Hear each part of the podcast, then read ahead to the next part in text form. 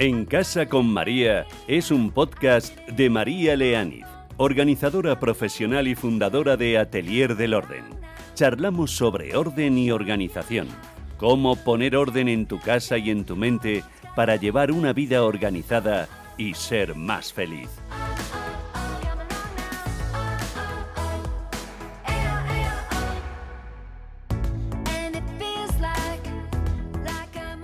¿Qué tal? ¿Cómo estás? El hogar es testigo en muchas ocasiones del impacto de las adicciones en las personas. Comportamientos adictivos que deterioran a la persona y a su ambiente familiar. Pero la casa, el hogar, la familia son también a menudo el germen de la solución o el apoyo fundamental para la persona que está inmersa en una adicción. Podemos hablar de alcohol, de tabaco, de drogas de todo tipo, relaciones disfuncionales con la comida, compra compulsiva, ludopatía o incluso adicción a personas, a situaciones o a comportamientos. Y no nos olvidamos de una de las grandes preocupaciones que hoy en día resta armonía a las relaciones familiares, el abuso o la adicción a las pantallas, especialmente entre los adolescentes. En cualquiera de los casos, el hogar y el núcleo familiar y de convivencia juegan, como te digo, un papel esencial en detectar conductas, en reconocer alarmas y en formar parte de la solución. Una solución que en todo caso debe partir de la persona que desarrolla y que sufre ese comportamiento. Hoy he invitado para hablar de todo esto a En Casa con María a Gabriel Auz. Él es educador social especializado en conductas adictivas.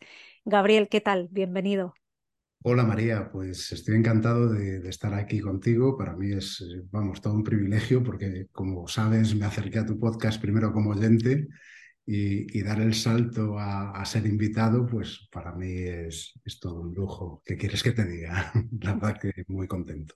Pues muchísimas gracias. Para mí también, ¿eh? porque tienes un bagaje que, yo creo que cualquier cosa que digas va a estar cargada de, razón y de experiencia. Entonces, tengo muchas ganas de escucharte sobre estos temas que yo, fíjate, creo que no los hemos tocado en el podcast. Tocamos de alguna manera el tema de la alimentación, y, bueno, yo en mi trabajo diario toco el tema de, inevitablemente, de la compra compulsiva y de la acumulación, pero no desde, desde el punto en el que lo vas a tocar tú, o a lo mejor una parte sí, somos coincidentes, pero en, en otra parte seguro que nos vas a aportar cosas que yo lo tengo en, en zona de sombras. O sea, creo que de verdad tengo muchas ganas también de hablar contigo.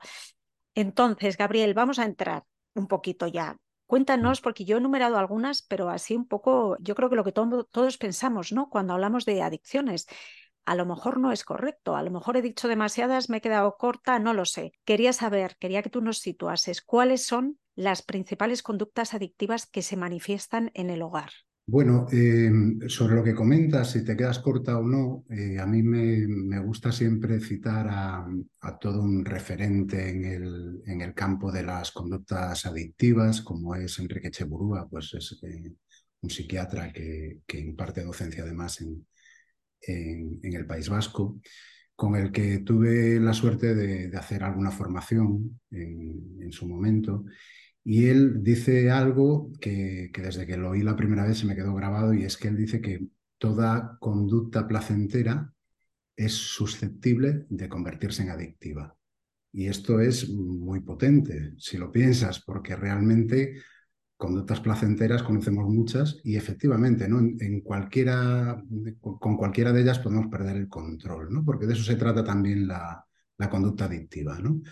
De una pérdida de control que, en el que mm, la persona, digamos, que va dejando poco a poco eh, todas las demás cosas que le resultan satisfactorias, como que la, adicción o la conducta adictiva va ocupando cada vez más espacio en su vida y eso es lo que acaba provocando luego desórdenes.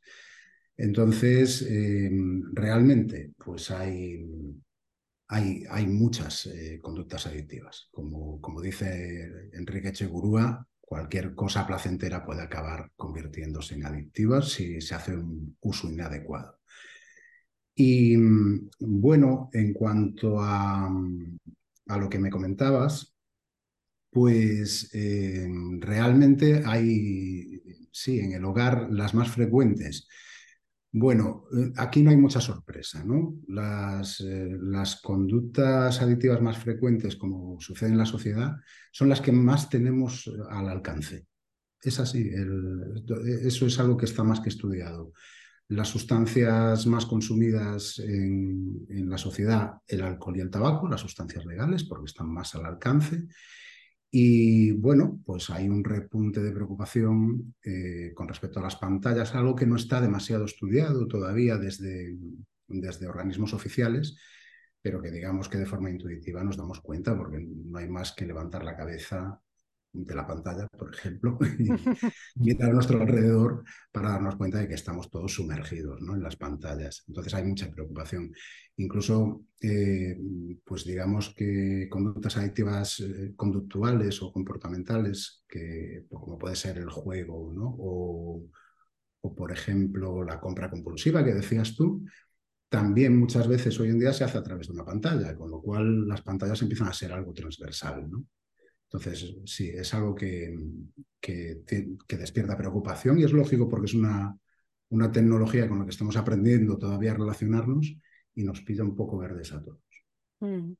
No sé si he respondido. ¿eh? No, no, ha respondido totalmente. Es que me quedo enganchada al tema de pantallas, porque ese tema sí que leo mucho y, realmente, bueno, te iba a decir asusta, tampoco hay que asustarse, lo que hay que hacer es tomar conciencia, yo creo, ¿no? Porque los adultos también somos los primeros, ¿eh? que vamos siempre a por los adolescentes pero los adultos también, yo creo, lo he comentado en algún, en algún otro episodio, tenemos que mirarnos también, porque al final los niños y los jóvenes aprenden por modelaje. Y entonces, si te ven a ti con el móvil paseándote desde que te levantas sin soltarlo, como si fuese un apéndice, pues claro, ¿con qué autoridad le pides luego que, que juegue solo o que, o que se meta en redes sociales media hora al día, ¿no? Mm.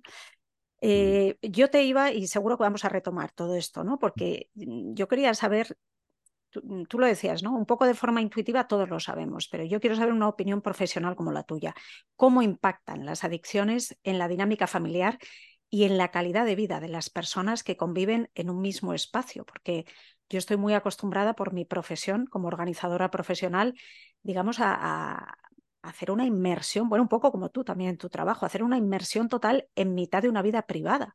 Entonces, de repente aterrizas ahí y ahí sale todo. O sea, cómo, cómo está el adolescente, cómo está el padre, cómo están los padres separados, cómo está el niño enfermo, el anciano que no encuentra su lugar. O sea, claro, eso es una inmersión que, que te metes en una vida privada, ¿no? Quiero saber tu opinión profesional. Yo tengo mi propia perspectiva. ¿Cuál es ese impacto, ese daño, esa repercusión que sufre la dinámica familiar?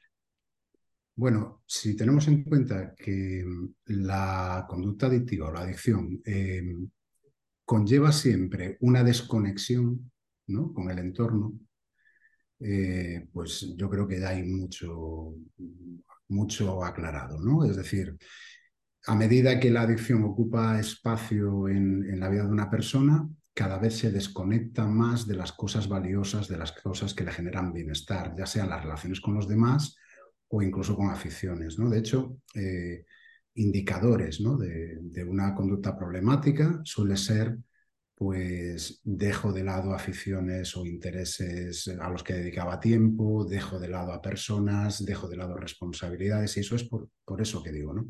Eh, y, para mí también es fundamental en, el, trabajo con las personas ¿no? que están padeciendo pues, este tipo de problemas, pues que aprendan a reconectar, trabajar la conexión. ¿no? Para, yo suelo decir que lo contrario de la adicción es la, conexión. ¿no?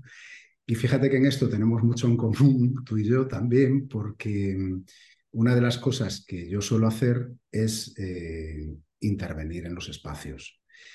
Todo lo que tenemos al alcance que nos conecta con esa conducta, pues deberíamos de evitarlo. ¿no? Y con respecto a las pantallas, una de las cosas que yo suelo aconsejar siempre es eh, frente a uno de los tópicos que es limitar eh, tiempos, lo cual sabemos que no sirve demasiado porque eh, perdemos la noción del tiempo, ¿no? nuestra percepción del tiempo relativa, limitar espacios, ¿no? donde que haya espacios que sean libres de pantallas. ¿no? Y sobre esto tengo dinámicas que son muy, en algunos casos, pues muy, muy bonitas, incluso para hacer en familia con, con niños y demás que, bueno, cuando las hemos aplicado han funcionado muy bien. O sea que ya ves que tenemos esa conexión. Pues sí, sí, porque para mí el espacio es una obsesión. Cuando entro en una casa me dicen, ¿cómo optimizarías tú este espacio? Y, muchas veces tienes que darle la vuelta a cómo se utilizan los espacios. O sea que me parece muy bonito también, claro, esa pata de, de tu trabajo. Lógicamente, te, bueno, o lógicamente, o tú has detectado que eso es una pieza que sirve ¿no? a los propósitos que, tú, que tú persigues. Qué bueno. Qué bueno. Mira, tú empezabas hablando, Gabriel, cuando yo te preguntaba, ¿no? Me decías, pues sí, las más habituales en el hogar son, digamos, un poco las, las ah, no sé si llamarlas así, ¿no? Me da, pero bueno, las adicciones tradicionales, ¿no? El alcohol, el tabaco, las drogas. ¿Hay diferencias significativas en la forma en que estas adicciones tradicionales, por llamarlas de alguna manera, impactan en comparación con adicciones más modernas como la tecnología? Yo creo que sí, y, tengo que decir que, en parte por suerte para, para, nosotros, porque yo creo que hoy en día estamos todos un, poco eh, enganchados de eso. De hecho, por eso digo que me gusta hablar de conductas adictivas, porque si hablamos de adicción, bueno, pues es muy difícil que reconozcamos ¿no? que, que tenemos una adicción. Pero si hablamos de conductas adictivas, yo diría, ¿quién no tiene una? Entonces yo en este sentido no me pongo al margen de, las personas que vivimos en este planeta. Y, creo que por suerte sí, las, las drogas, digamos, ilegales ¿no? o, las conductas adictivas ilegales suelen tener un mayor impacto, eh, sobre todo por, por, lo que conlleva, ¿no? porque ahí ya se suelen mezclar temas judiciales, policiales, otras conductas que suelen ser delictivas o que rozan lo delictivo también. Entonces eso siempre genera otro tipo de problemas. Pero luego además, claro, las, digamos que las drogas, ¿no? el uso de sustancias eh, implica también problemas de salud muy serios. ¿no? Y, entonces, bueno, eh, yo creo que por suerte, ¿no? digamos que las, las eh, adicciones comportamentales, las que afectan a nuestra conducta, a nuestra forma de comportarnos, pues por suerte tienen un menor impacto, lo cual no quiere decir que en determinados casos no pueda ser eh, muy preocupante, ¿no? porque efectivamente, por ejemplo, en el caso del juego, gente que se mete también en temas ilegales, en temas de deudas.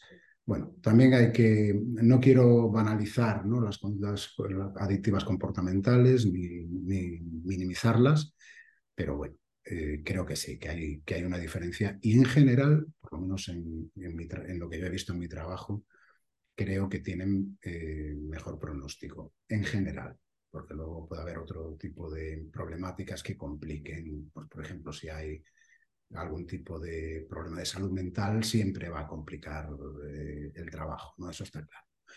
Pero, pero sí, yo creo que en general tiene mejor pronóstico y, no implican tantas problemáticas como, como digamos, el, uso de sustancias. Mm. En el tema de las drogas, Gabriel, que tampoco nos vamos a meter ahora aquí en detalle, ¿no? Porque eh, tampoco queremos asustar a nadie, queremos solo tomar un poco de conciencia y, y, dejar algunas pautas, ¿no? Pero fíjate que a mí, que no tengo que ver con este mundo, incluso en redes sociales me llegaban a preguntar, ¿no? Cuando hago algún contenido sobre armonía familiar, etcétera. Y me preguntaban eh, madres que tenían hijos que empezaban, empezaban ¿eh? con un problema de droga.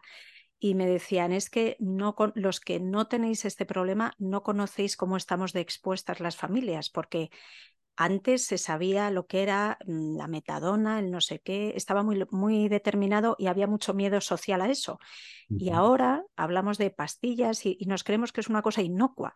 ¿Tú tienes esa percepción, Gabriel? Me gustaría saber cuál es tu percepción de... No, vamos a empezar a comparar antes y ahora, ¿eh? pero, pero sí un poco danos tu opinión sobre, sobre eso, sobre si, si, realmente sigue habiendo ese peligro tan, tan fuerte en las drogas o hay incluso nuevas drogas a las que no le estamos dando el papel que tienen. Bueno, por un lado sí, y por otro eh, diría que tampoco conviene alarmarse. ¿no? Claro, lo que, mm, bueno, no, quiero banalizar ¿no? lo que puedan decir las personas con las que has hablado, que se han puesto en contacto contigo. Eh, probablemente cuando hablan de problema, mm, hablan de problema con toda la propiedad, pero muchas veces eh, las familias, ¿no? Mm, digamos que sobredimensionan algo que los profesionales no vemos como tan problemático. Sí, algo a lo que hay que prestar atención y algo que hay que preocuparse y hay, hay que hacer un trabajo específico, pero a lo mejor para nosotros no es tan problemático y es más sencillo. Por ejemplo, em, el consumo experimental, pues en la adolescencia, propio de la curiosidad, de, una ruptura con el mundo adulto, de un cuestionamiento incluso, ¿no? hacia el mundo adulto, pues que haya curiosidad, que haya ganas de experimentar. Bueno, pues muchas veces no pasa de, un pequeño tonteo que no va más allá. Y, muchas familias pues, lo viven de forma muy dramática, lógico, ¿eh? también lo entiendo, ¿eh? no, no, quiero ahora, puedo entenderlo, pero, pero a veces se, genera un efecto contrario al que se busca, ¿no? Es decir, que, dándole una excesiva eh, gravedad a algo que no deja de ser anecdótico en la vida de esa persona, a lo mejor esa persona de los 18 años pues tiene un consumo o dos puntuales, y, no pasa de ahí. Y a lo largo de su vida, pues no ha sido absolutamente nada. Entonces, mm, para valorar bien un problema, siempre recomiendo eh, pedir apoyo profesional antes de hacer un drama, antes de eh, poner sanciones o castigos o, límites que sí, que son necesarios, pero hay que ver si son adecuados ¿no? y proporcionales, porque eso es fundamental también. Y, por otro lado, pues sí, evidentemente hay un auge tremendo de nuevas sustancias, de nuevas formas de consumo, que incluso a los profesionales nos cuesta eh, estar al día realmente. Y luego hay cosas que personalmente a mí me preocupan, como la, sí, la normalización de ciertos consumos, por ejemplo, el cannabis, y ahí hay diferentes factores ¿no? que, influyen en esa normalización, pues, por ejemplo, presiones de la industria cannábica, que, que las hay para, para, que el cannabis se, legalice y se comercialice. Eh, y las presiones llegan, por ejemplo, a que podamos ver normal en una serie de televisión que unos padres estupendos se fumen un porro por la noche antes de irse a la cama. ¿no? Eh, esto creo que lo hemos visto quien mm. más, quien menos. Sí. O, cosas como pues que, bueno, nos hemos quedado con la idea del cannabis en los años 90 y que era otro cannabis muy diferente al que hay ahora, que es mucho más potente y mucho más peligroso. Y entonces a veces relativizamos cosas que no deberíamos de relativizar y otras veces nos pasamos ¿no? y, damos demasiada importancia a cosas que no le deberíamos de, de dar. Por eso vuelvo a decir lo mejor siempre ponerse en contacto con profesionales. Creo que hay un sistema público estupendo que, al que se puede recurrir, o hay estupendos profesionales mm, también privados que, que también, que también, vamos, pues se puede contar con ellos para estas cosas. Mm. Sabes, soy un poco ambiguo por un lado. No, no, pero se te entiende muy bien, se te entiende muy bien. Sí, que a veces nos pasamos por un lado o por otro. Seguramente habrá quien se pase de permisivo y quien se pase de, de asustarse por adelantado. Pero bueno, lo que tú dices, yo creo que el papel del profesional ahí es el que te pone en tu sitio justo y te da la medida de la gravedad, porque también habrá casos graves que a lo mejor a ti se te están pasando por alto y es el profesional que ve una alerta ahí. Entonces, bueno. De hecho, yo creo que un buen trabajo de, pues, con jóvenes mm, pasa necesariamente por trabajar con las familias también. Bueno, con jóvenes o con adultos. El apoyo de la familia siempre es fundamental, ¿no? Y acompañar a la familia ayudarla a entender en qué punto está la situación, la, auténtica gravedad o no del problema. ¿Sabes? Pues el, acompañamiento a la familia me parece fundamental en este trabajo. Porque para estar informados y para conocer un poquito bien todo esto, eh, ¿hay comportamientos adictivos típicos de cada edad, de la adolescencia, de la madurez o no va vinculado. O sea, no sé qué comportamientos adictivos marcan cada tramo de edad. Ya que estamos hablando del hogar, que es como eh, un espacio donde todos nos sentimos protegidos, pero bueno, tener un poco ese mapa mental de decir, porque lo que tú dices, los porros a lo mejor los asociabas con gente joven y luego en las películas puedes ver hasta matrimonios ya que podríamos llamar ancianos, que, parece que pasan la noche hippie y, y sale un porro por ahí. Entonces, bueno, a ver, ilumínanos, Gabriel. Bueno, tengo que decir que, claro, que una cosa es el uso de una sustancia o, de una conducta, otra cosa es el abuso, otra cosa la dependencia y otra cosa la adicción, ¿no? Y, ahí los profesionales, eh, digamos que intentamos ubicar cada cosa en su momento, ¿no? Eh, consumos propios de la adolescencia. Bueno, la adolescencia, como sabemos, está marcada por cosas propias del propio desarrollo eh, psicológico ¿no? de, los adolescentes. el, tener conductas de riesgo, la, baja percepción de, peligro o de riesgo en muchas situaciones, el afán de experimentación, bueno, pues todo eso lógicamente está, asociado a, la adolescencia. Y luego, pues como adultos, bueno, pues cada uno un poco con su sentido común y con su responsabilidad personal, pues, eh, pues claro, el hecho de tomar una copa de vino en una cena mm, no quiere decir que alguien sea alcohólico. Otra cosa es que la copa de vino sea diaria y que la copa pase a dos y luego a tres, y entonces ahí ya podemos hablar a lo mejor de abuso y ya podemos hablar a lo mejor de dependencia. Digamos que es como, como un camino que se va recorriendo en el que, bueno, una persona siempre tiene derecho a apearse en el momento que decida. Hay, por ejemplo, conmigo contactan personas eh, para dejar de beber y, y, sí, bueno, puede haber un, un cierto abuso, pero simplemente que, que, quieren ayuda para dejar de beber, que ya está bien, que, que, ya se han cansado de esa compañía, ¿no? Entonces, me parece tan lícito eso como alguien que tiene una adicción y que pide ayuda. Estábamos hablando antes de, hablábamos antes de la era digital, ¿no? Ya hemos hablado de las pantallas, de los móviles, de los videojuegos eh, que han ido ganando terreno como adicción hogareña, no me gusta porque hogareño es un término que a mí me encanta, ¿no? Que, te retrotrae a cosas agradables, a un sitio acogedor, pero bueno, como adicciones eh, que se viven dentro de casa, exacto, dentro de nuestras cuatro paredes. ¿Cuáles son los efectos negativos de las pantallas en los adolescentes, Gabriel? Bueno, hay un montón de estudios eh, que hablan de estos temas y, creo que hay algo que, muchas veces genera confusión en, las personas y es que a veces salen estudios en sentido contrario.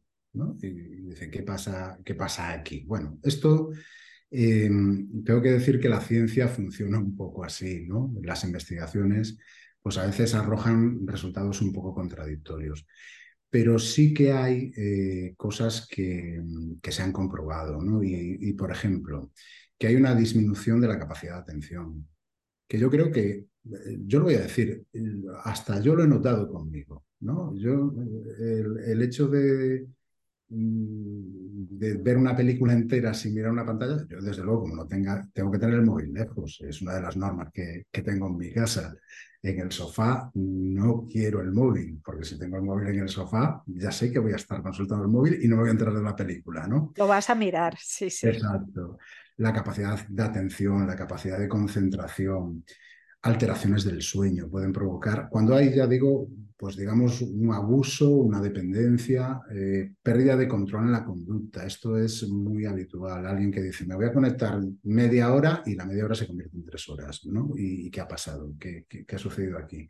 O cuando recibimos la, la notificación del tiempo que se ha estado conectado, ¿no? Y decimos, pues esto es imposible. Todo el mundo dice, no, pero esto es porque uso Spotify o porque... Ya, ya.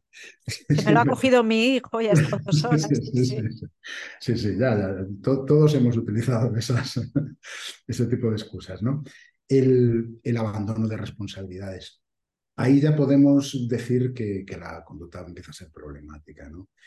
Eh, a mí alguna vez se ha puesto en contacto conmigo algún padre muy preocupado porque llegaba a generar problemas en el hijo muy joven, diría que preadolescente incluso, pero problemas de ira, de agresividad ante, ante un límite, por ejemplo, con las pantallas. Cuando ya estamos en ese punto, bueno, hay que pedir ayuda sí o sí. ¿no? Y luego, bueno, algo que también creo que, que hay que tener en cuenta la cantidad de aprendizajes negativos que pueden realizar a, través de las pantallas, ¿no? las cosas a las que se está expuesto. ¿no? Bueno, ya sabemos, ¿no? desde pornografía hasta conductas violentas o valores, contravalores, ¿no? valores negativos, podemos decir. ¿no? Entonces, bueno, exige un, esfuerzo de supervisión por, por parte de las personas adultas. ¿Tú crees que se puede decir que el teléfono móvil es una droga? Porque ahí también he leído todo tipo de literatura, o sea, mm, especialistas que, que dan todo tipo de razones para demostrar que sí, que ejercen el cerebro el mismo comportamiento que una droga, y otros que dicen todo lo contrario. ¿Qué te parece a ti?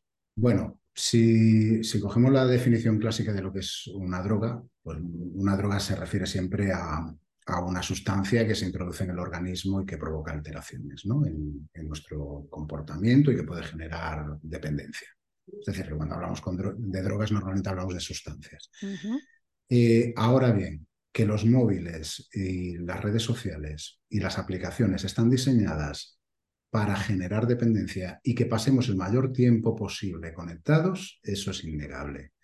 De hecho, em, tengo que decir que, que las pantallas, eh, bueno, las redes sociales, por ejemplo, se diseñan siguiendo los mismos mecanismos que las máquinas tragaperras. Esto es así, ¿no? Y, sí que es cierto que las conductas que nos provocan son similares. Eh, quienes estamos en esto lo sabemos muy bien, ¿no? El hecho de... Un ejemplo fácil de entender las notificaciones en el móvil, que yo por cierto tengo desactivadas absolutamente todas, eh, funcionan igual que cuando estamos en una cafetería y escuchamos, ahora ya no porque se ha prohibido, pero escuchábamos el, sonido de la máquina tragaperras, esas musiquitas y esas luces que nos atraen, pues eso es eh, las notificaciones del, del móvil, exactamente igual. Tiene la misma función. Entonces respondemos condicionados, como el perro de Pavlov, notificación, ahí voy. Es una llamada y, lleva a una conducta, y en ese sentido estamos condicionados. Eso es así. Ahora, mm, vuelvo a decir, la, definición clásica de lo que es una droga siempre va asociada a una sustancia. Pero bueno, puede, por eso yo prefiero hablar muchas veces también de conductas adictivas, ¿no? Porque sí que es una conducta que, implica eso. Entendido. Te quería pedir también, porque es algo que yo sé que le gusta a mi audiencia, y son pautas concretas para aplicar, porque seguro que todo esto está pareciendo interesantísimo, te lo digo de verdad. Y, luego siempre llega el punto en que dicen, estaba esperando las ideas, estaba esperando las pautas, como que ya estoy súper motivado, concienciado y ahora necesito aplicar algo. Entonces, eh, no lo sé, ¿eh? por coger un tema que, preocupa, el, el, que estamos hablando, ¿no? el de la tecnología en el hogar. Y, haciendo esa salvedad que tú decías, que los adultos somos los primeros que tenemos que limitarnos, controlarnos y ponernos nuestras estrategias, como haces tú, ¿no? Móvil lejos si quiero tener atención concentrada en algo, ¿no? ¿Cómo pueden promover los padres un uso saludable de la tecnología en el hogar? Bueno, para mí eh, empezábamos un poco por ahí, ¿no? El, el, aprendizaje vicario, ¿no? Ese aprendizaje que hay que tenerlo siempre en cuenta, ese aprendizaje que se realiza por imitación, por observación, ¿no?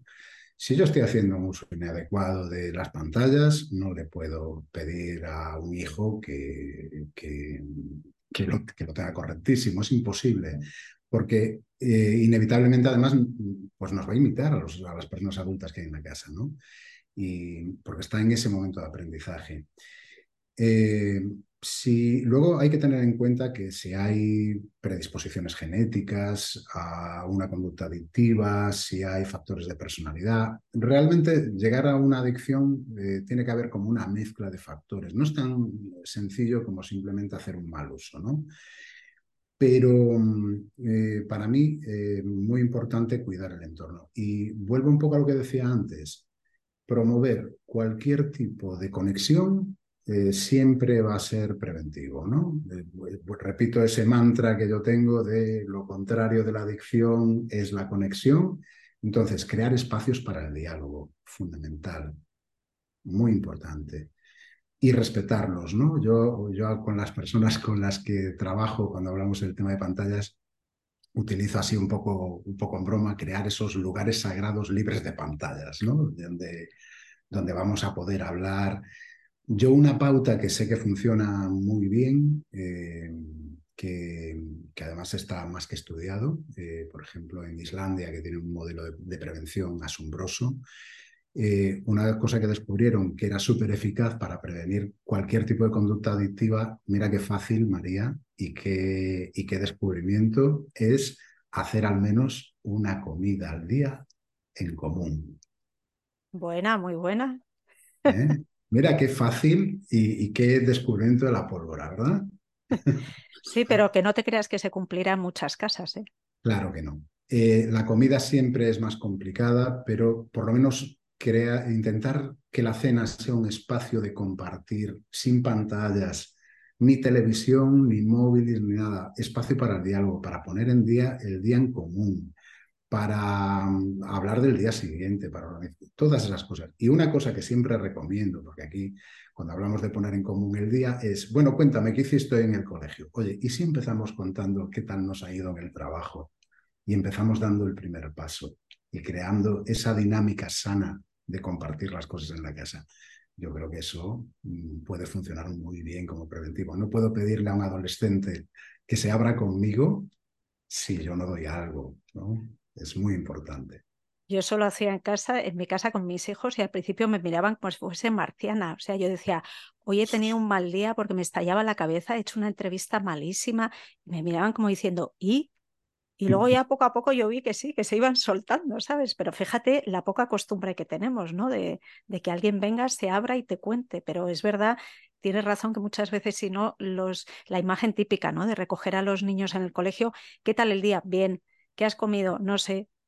Es lo que tú dices, ¿no? Claro, es que se lo ponemos difícil también, ¿no? Vienen agotados y tienen que rebuscar ahí en su cabeza a ver qué he comido yo, ¿no? Esto lo comí ayer. Bueno, a ver, no me quiero comer más tiempo porque tengo muchos temas que hablar contigo eh, y vamos ya con un ratito de tiempo, pero quiero entrar en el tabaco sí o sí, porque parece que el tabaco se ha quedado ahí un poco relegado y, hay muchas personas todavía que están queriendo dejar de fumar y que no terminan de dar con la tecla. Aquí mm. hemos pasado socialmente, hablo, ¿eh? de una permisividad total. Todos vemos Cuéntame, aquellos primeros capítulos de Cuéntame, y el médico te está echando el humo en la cara mientras te atiende. No sé, en el avión íbamos todos entre nubes de humo. Bueno, hemos pasado de una permisividad total a un rechazo social e incluso a restricciones legales, ¿no? ¿Cuál es el momento actual para ti de esta adicción? Bueno, yo te agradezco mucho que me dediques este espacio para hablar del tabaco, que como sabes es el programa ahora mismo que, en el que estoy haciendo, poniendo más esfuerzo, porque veo que hay muchas personas realmente queriendo dejarlo y con muchas dificultades. Y, bueno, eh, sobre esto te diré algo que, a lo mejor te sorprende. Em, sí que es cierto que hay un mayor rechazo, hay una mayor conciencia social pero estamos eh, ahora mismo en niveles de consumo como sociedad en el mismo punto que en el año 2009. Sucede que desde el 2009 hasta 2014-2015 hubo un incremento excesivo, que por eso se pusieron en práctica leyes y se fueron cada, se fueron cada vez limitando más las cosas, porque, y, y tengo que decir que gracias a eso yo creo que se han reducido también eh, se ha reducido también el consumo de tabaco, pero, pero todavía estamos en niveles muy altos. Estamos hablando de que más de un tercio de la población eh, en mujeres, ¿no? de, mujeres eh, fuma hoy en día y más de un 40% de los hombres. A mí me parece una barbaridad. Es cierto que ha descendido en los últimos años, pero es que estábamos, eh, bueno, estaba habiendo un aumento a una velocidad alarmante. Por eso las medidas han sido cada vez más restrictivas. Y por lo que sé, se vienen más restricciones, por lo que tengo entendido. Un poco, pues, para, precisamente para animar a las personas a que den ese paso, porque vemos que funciona. Como tú decías, es una de las adicciones que tú estás ayudando a tratar hoy en día. ¿Cómo se puede combatir? Porque realmente yo sé eh, personas muy cercanas a mí que lo han intentado todo y, que siempre recaen. Cuéntanos cómo se combate esto. Bueno, eh, hay, diferentes métodos, ¿no? Y yo desde luego respeto a todos los profesionales que de forma seria y rigurosa eh, pues hacen un trabajo y, yo diría que cada persona pues a lo mejor tiene que probar su manera y dar con su tecla, ¿no? Yo desde luego confío en la mía, evidentemente por eso trabajo como trabajo, y yo presto atención a, varias cosas. ¿no? En primer lugar, eh, tiene que, creo yo, ¿no? esta es mi, manera de trabajar, yo creo que tiene que haber, no, no lo creo porque sí, me, baso evidentemente en investigaciones y, en datos científicos, eh, tiene que haber una reducción gradual del tabaco.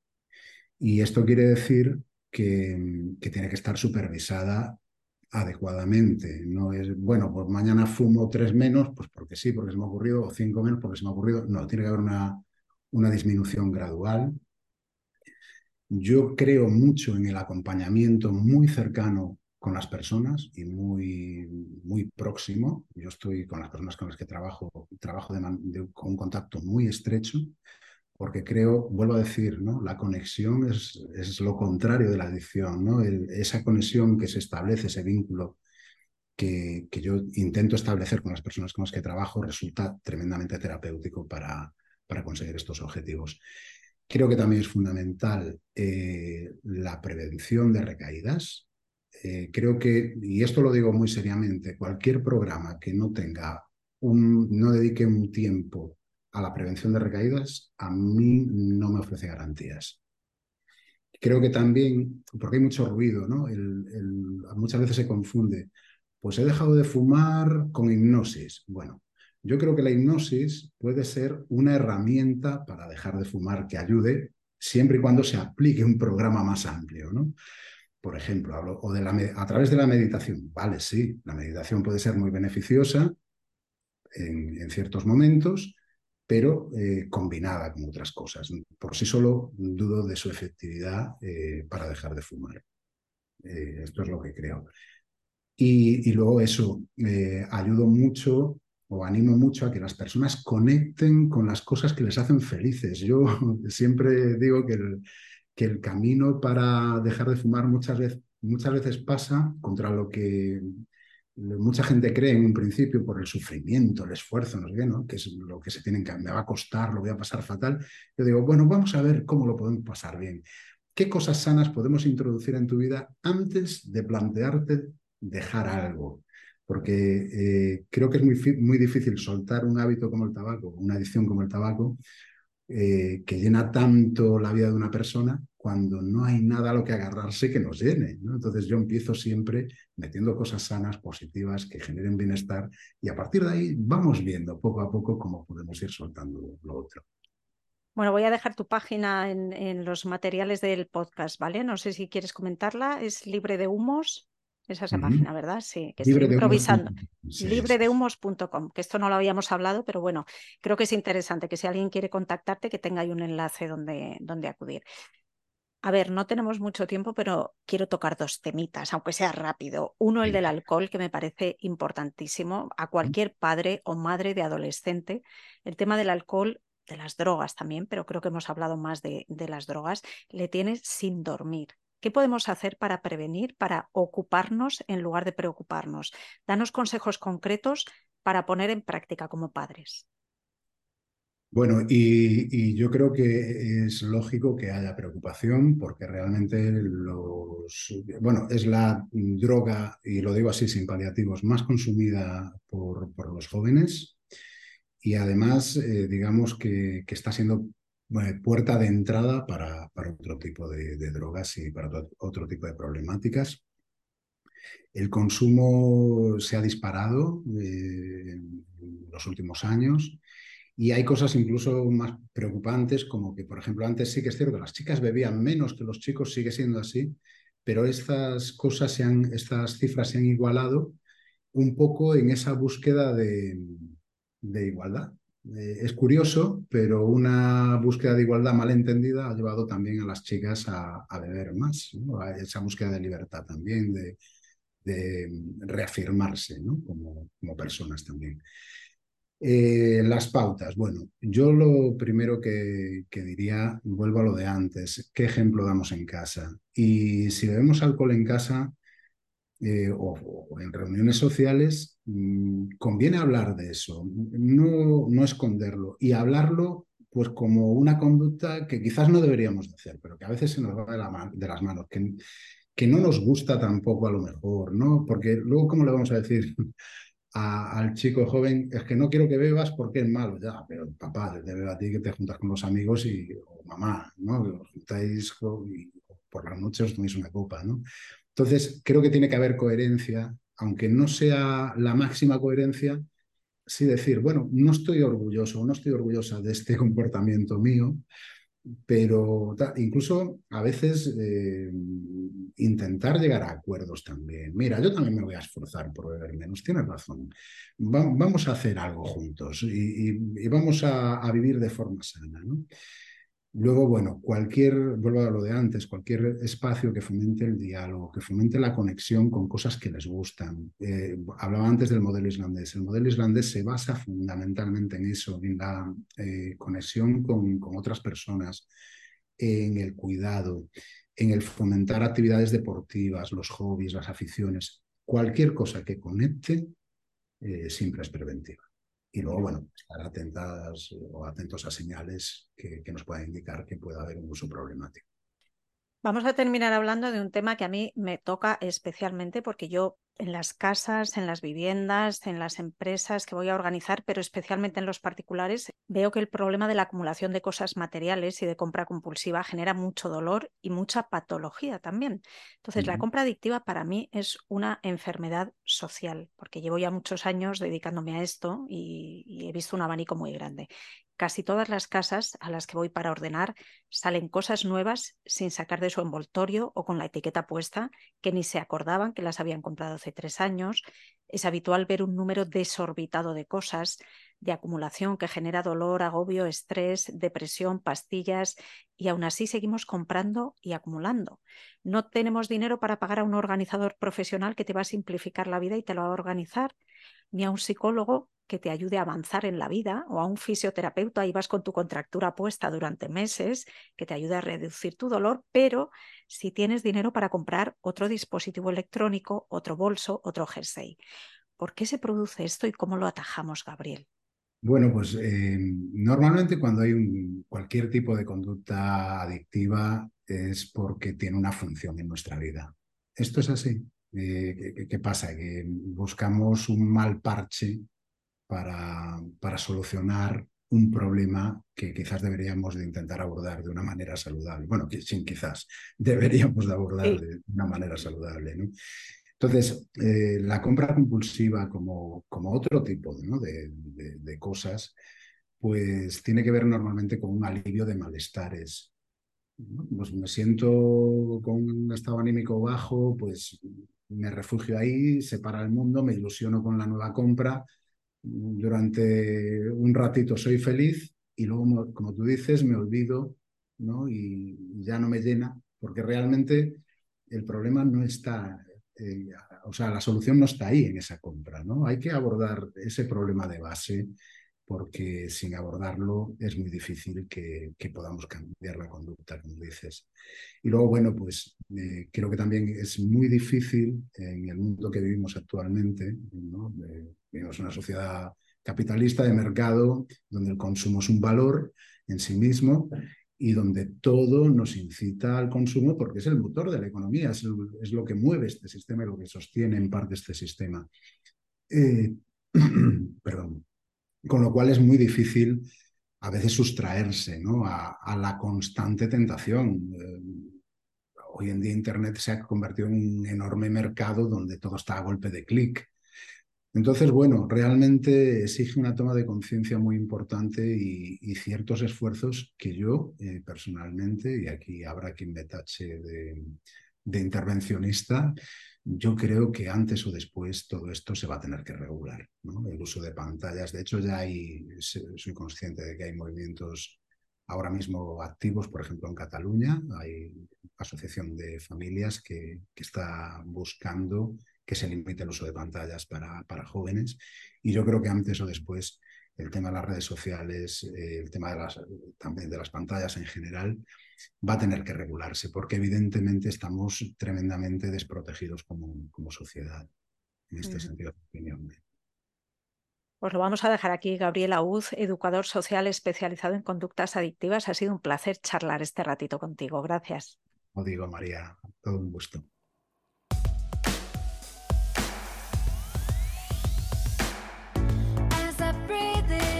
En Casa con María es un podcast de María Leániz, organizadora profesional y fundadora de Atelier del Orden. Charlamos sobre orden y organización, cómo poner orden en tu casa y en tu mente para llevar una vida organizada y ser más feliz.